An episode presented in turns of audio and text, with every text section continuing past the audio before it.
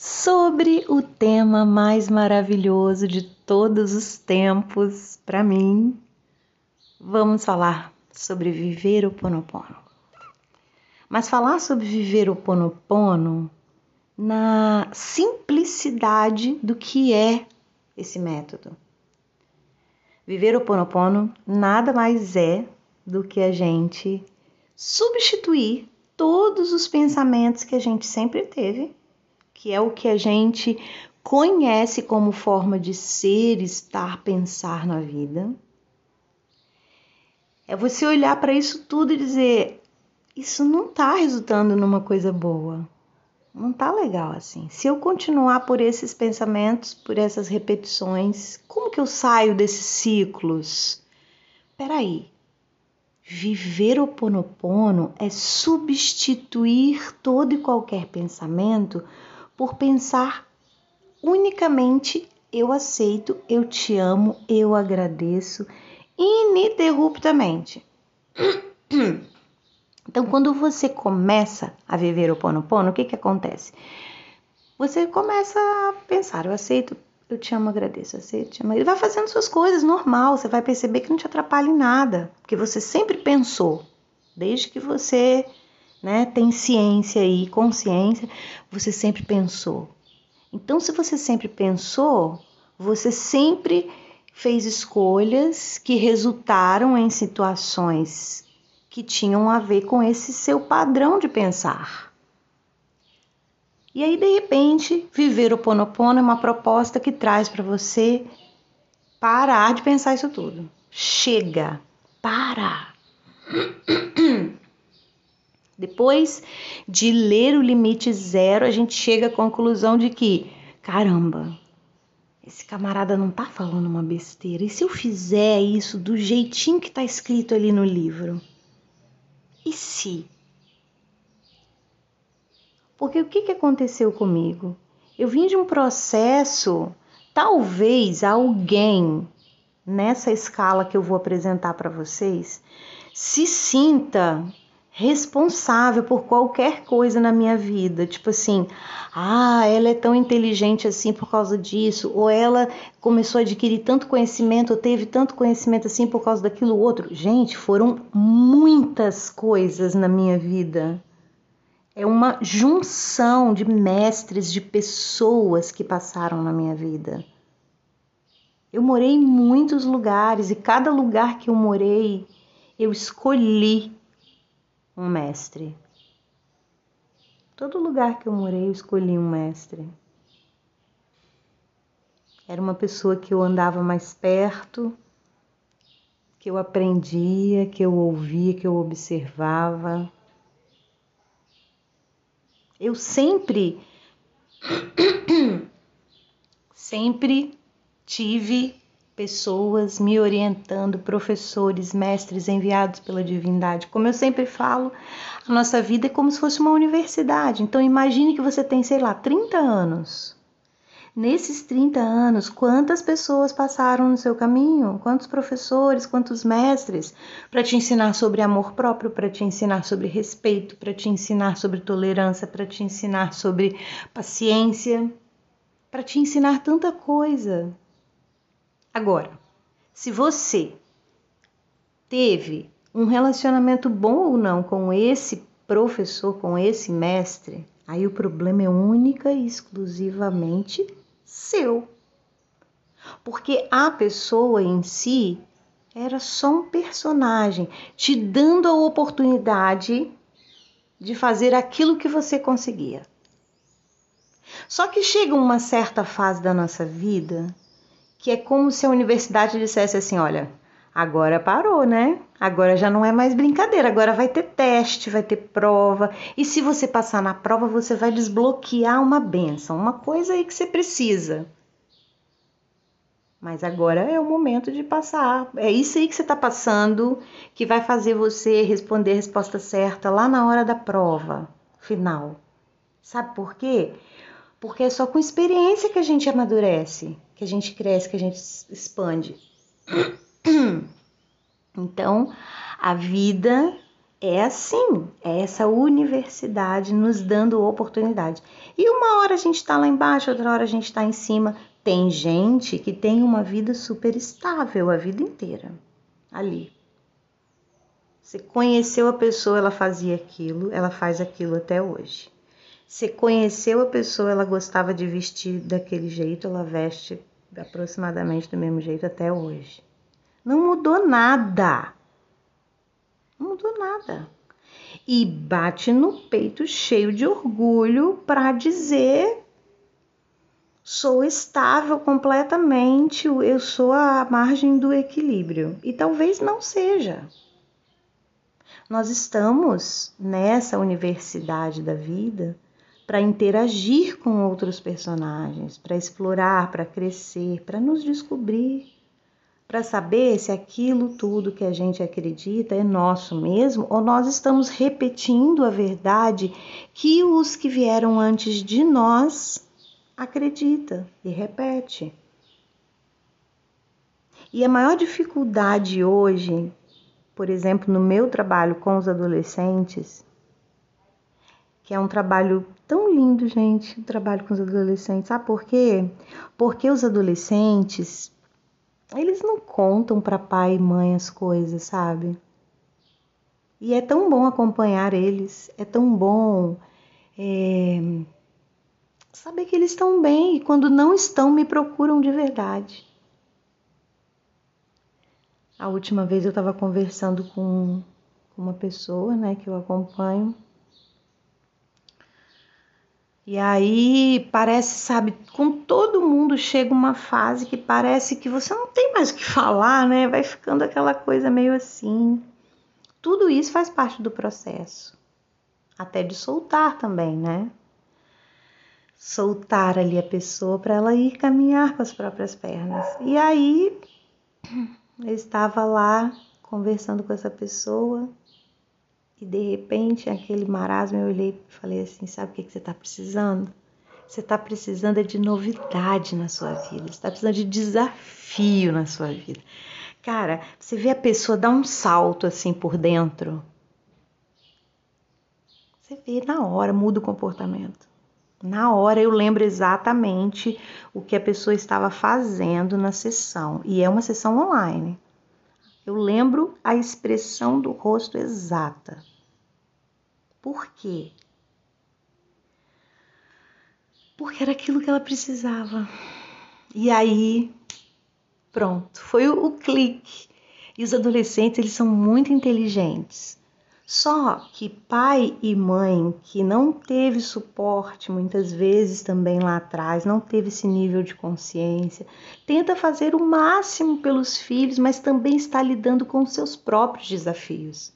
Então, se eu puder te dizer uma coisa, se você tem um adolescente na sua casa, se você tem um pré-adolescente na sua casa, encaminha.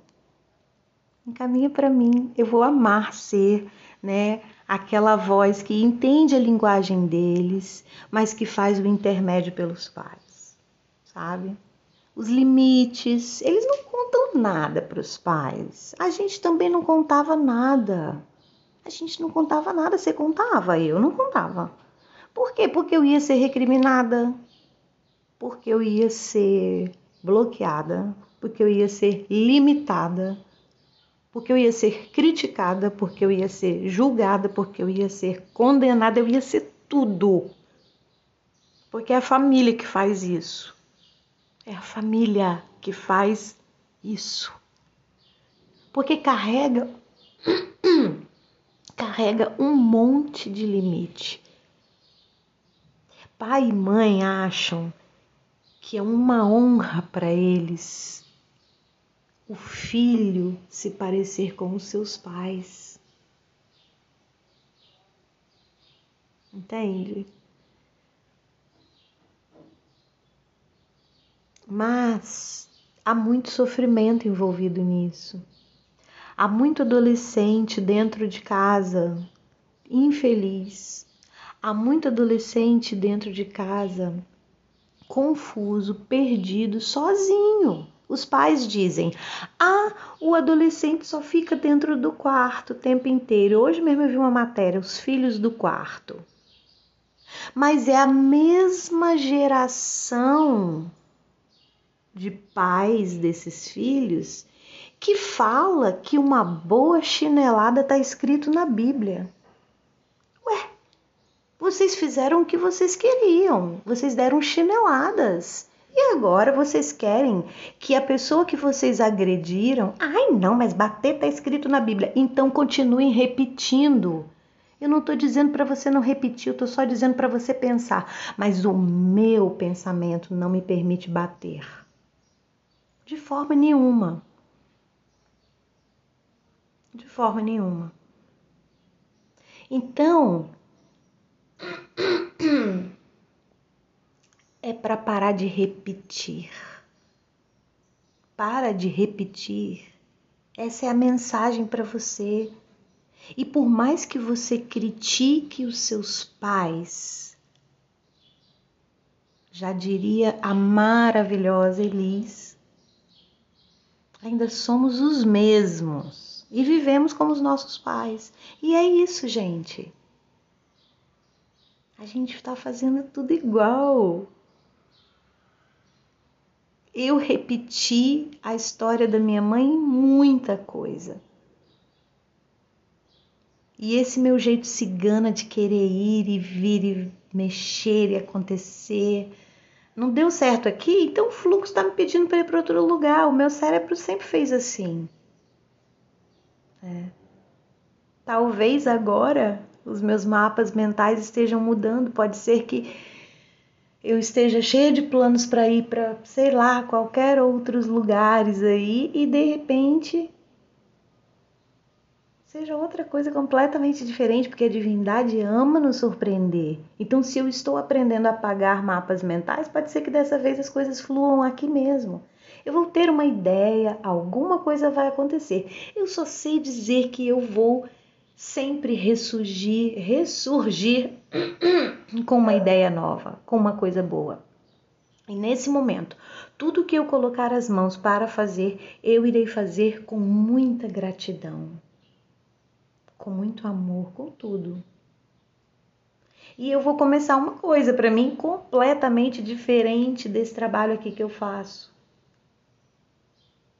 A minha verdade hoje não me permite mais mentir na minha vida. Nem para mim, nem para ninguém, nem perder tempo. Eu não preciso. Como eu também não precisaria estar aqui agora gravando esse áudio. Como eu também não precisaria estar sozinha sem um homem há muito tempo. São escolhas. Eu escolho. Eu vi muitas vezes com a sagrada medicina ayahuasca quem eu sou. E eu não tenho dúvida nenhuma de quem eu sou. Eu já vi quem eu sou. Eu vi de fora. Eu vi na terceira pessoa. E esse ser que eu sou não tem forma, não tem cor. Não é feito de ossos. E também não tem fim. Foi esse ser eterno que é um pontinho de luz que saiu da luz maior que é o nosso Criador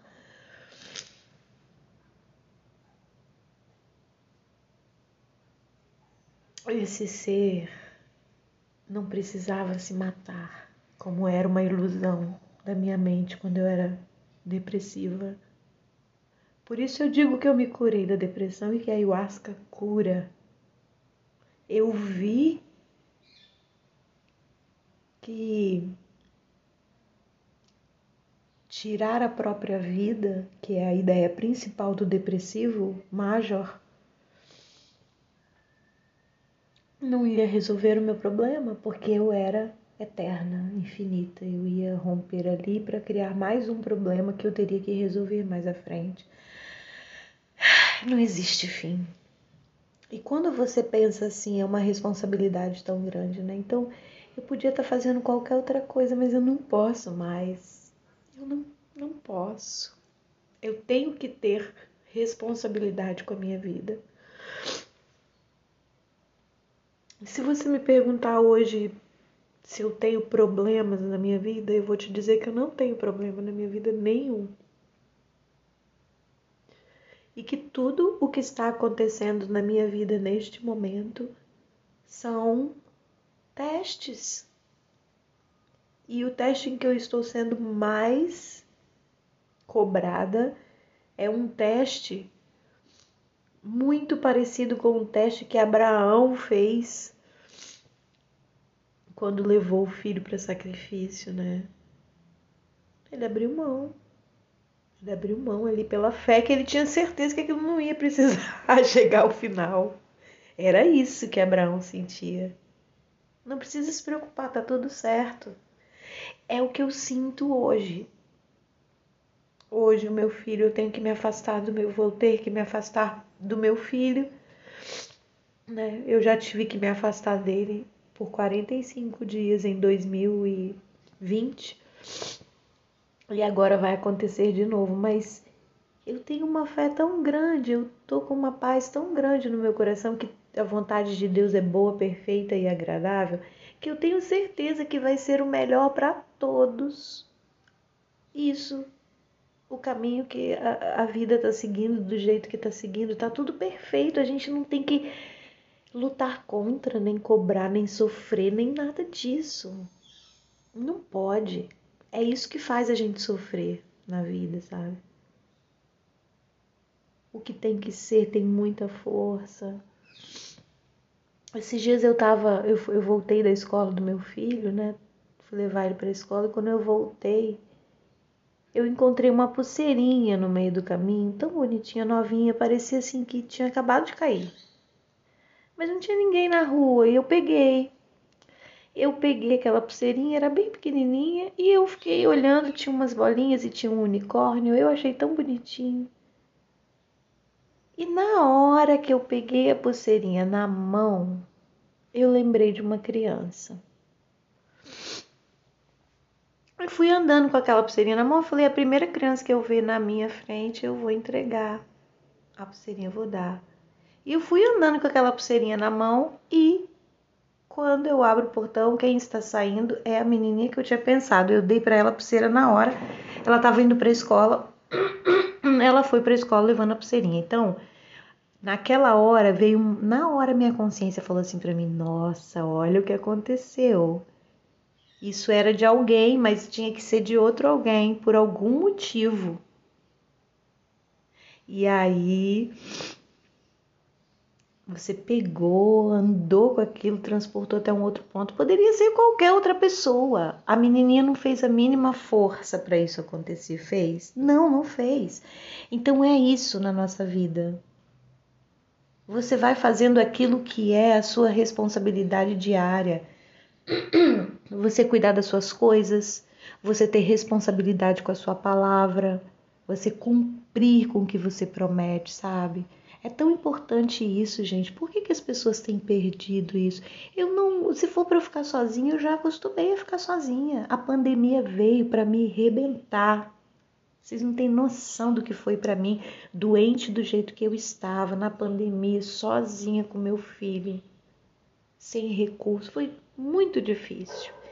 Todas as provas mais difíceis eu passei aqui no Brasil. Lá fora, como imigrante, em nenhum país que eu morei, eu passei tanto aperto quanto eu passei aqui no meu país, esse tempo que eu tô aqui. A volta para o Brasil foi uma cura, me virou do avesso, mas foi à custa de muita luta. Muita luta, gente. Eu só lutei e sozinha e perdida, a ayahuasca foi a luz que Deus colocou no meu caminho, falou: vem aqui, vou te ajudar, não tem ninguém. E tanto que eu clamava e pedia pela misericórdia, e o tanto que pessoas que eu sei que me amam e sempre estiveram ao meu lado também torceram muito por mim. Mas em cada trajeto da minha vida, houve um mestre diferente. Eu sou a junção de muito livro que eu li quando eu tinha sete anos de idade. Eu nunca me esqueço.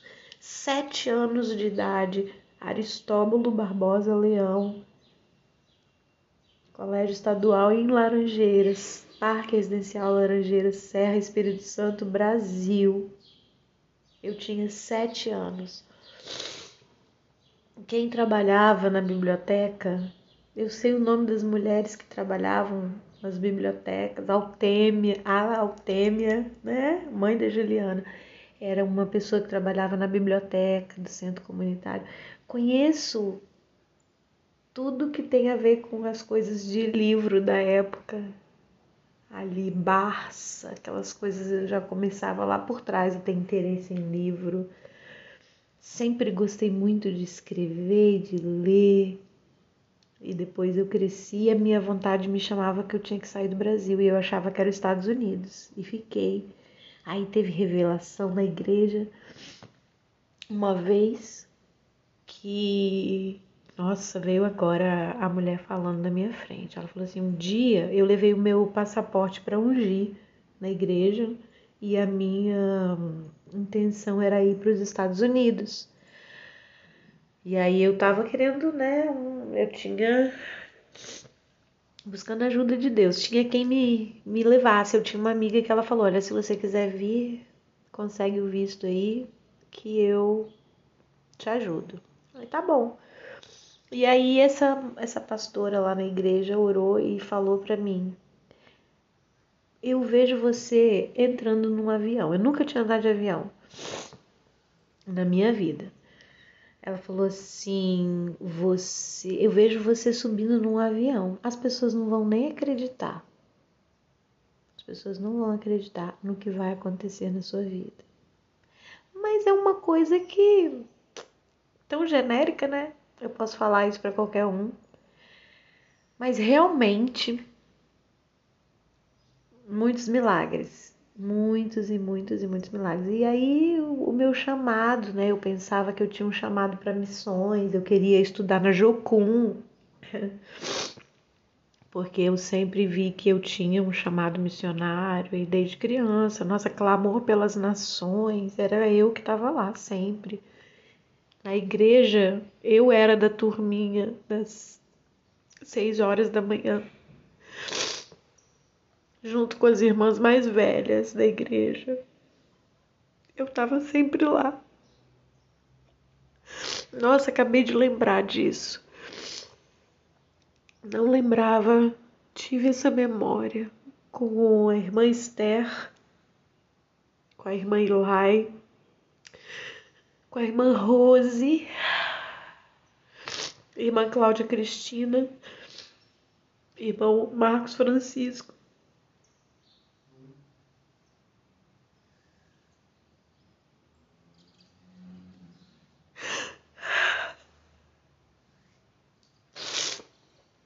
Porque eu era a única adolescente, eu estava sempre lá.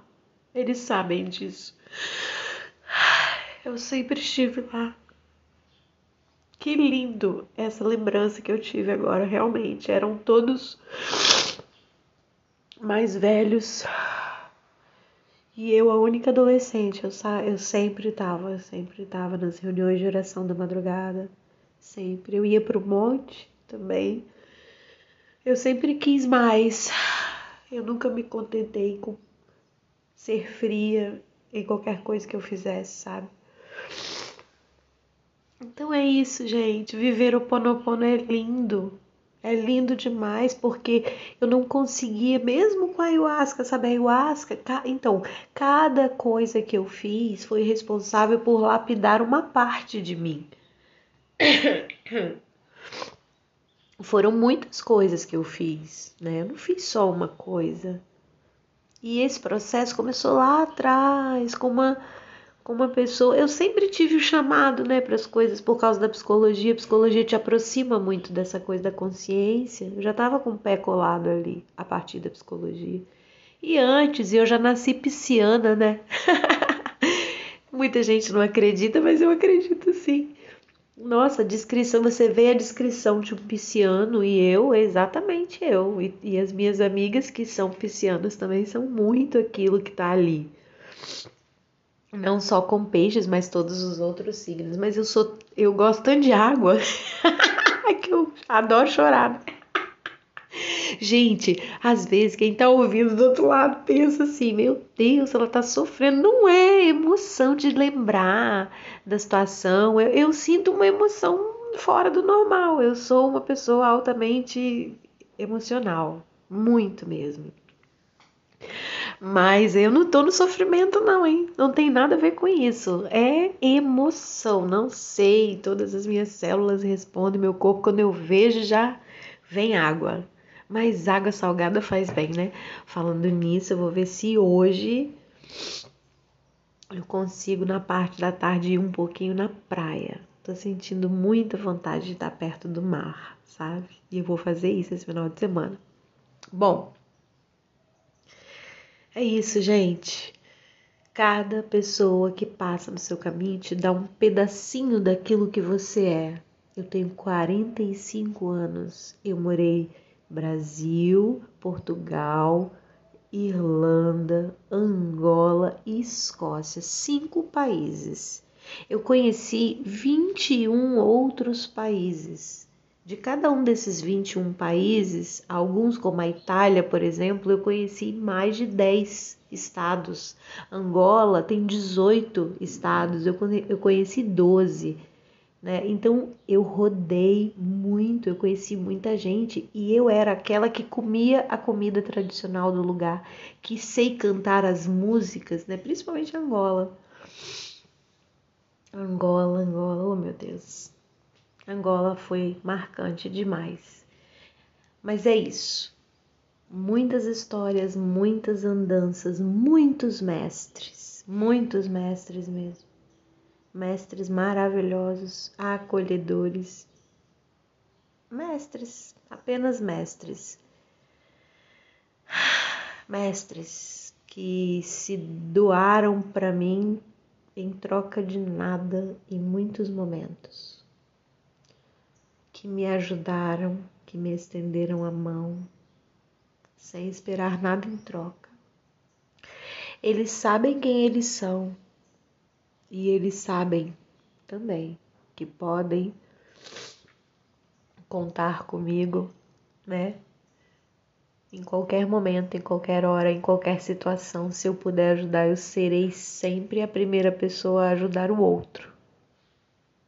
E é isso. E muita gratidão a cada mestre que passou pelo meu caminho. Eu tenho certeza que se a gente se conectou em algum momento, eu também aprendi com você. Trocamos.